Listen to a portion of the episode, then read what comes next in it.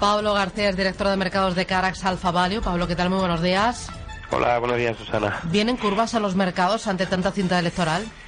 Eh, bueno, parece que sí, aunque mm. bastante complacientes y bastante tranquilos. No ha habido demasiada volatilidad a pesar de la noticia ayer eh, de las elecciones adelantadas en Reino Unido. No olvidemos que aparte tenemos la francesa este fin de semana tenemos las eh, futuras alemanas, una reestructuración bancaria en, Italia. La verdad es que muchas tensiones geopolíticas, aparte de las tensiones entre Estados Unidos, Corea del Norte o el referéndum de Turquía.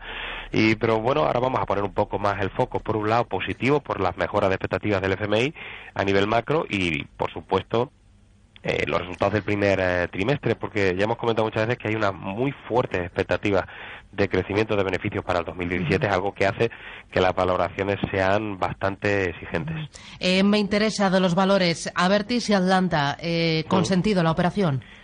Bueno, una operación muy interesante yo creo para ambos grupos. Otra cosa es que ayer hubo mucha volatilidad, subidas antes de la suspensión y hoy está ajustándose a esos precios que parece se filtra en prensa española que rondaría los 16 euros por acción, pero eh, nuestra previsión es que fuera una, una oferta en, en caja y en, y en acciones, lo cual eh, lo que diríamos es que los accionistas o los inversores que quieran invertir en el proyecto que pudiera caer de Avertis Atlantia, pues lo hicieran no esperando una prima en el corto plazo muy importante, sino un grupo que a nosotros no nos gusta. Ambas compañías las tenemos en recomendación positiva. Mm, eh, popular, eh, ¿ha pasado ya lo peor?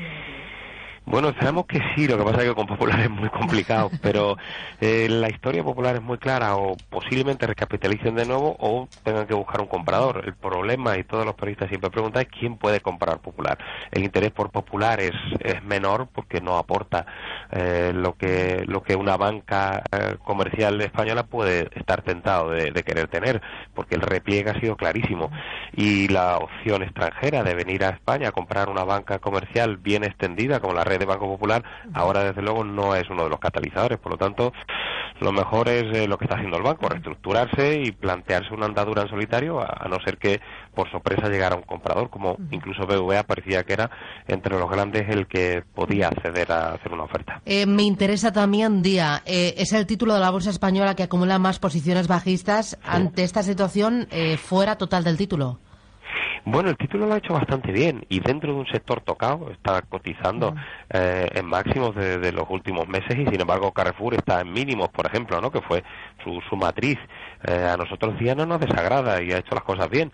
Eh, y es muy extraño esas posiciones bajistas tan, tan complejas que también muchos periodistas nos preguntabais y no encontramos una explicación demasiado eh, razonable. Por lo tanto, incluso eh, ese puede ser uno de los factores por los cuales el título incluso podría tener más potencial alcista por ese cierre de cortos que puede ser sobrevenido porque, insisto, la compañía está publicando una cifra bastante razonable. Mm, y una cosa más, de aquí a las elecciones en Reino Unido, ¿qué esperas de la Libra y de la Bolsa Británica?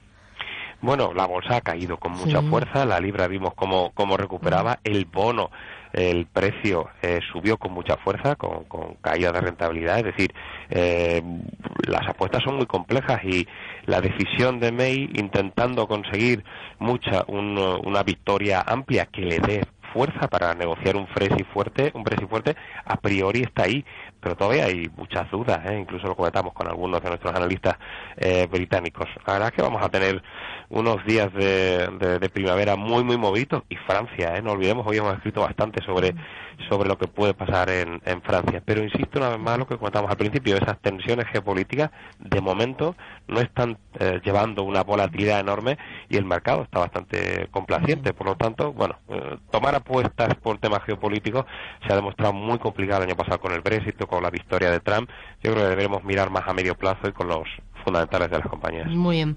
Pablo, muchísimas gracias. Buen día. Un abrazo, igualmente.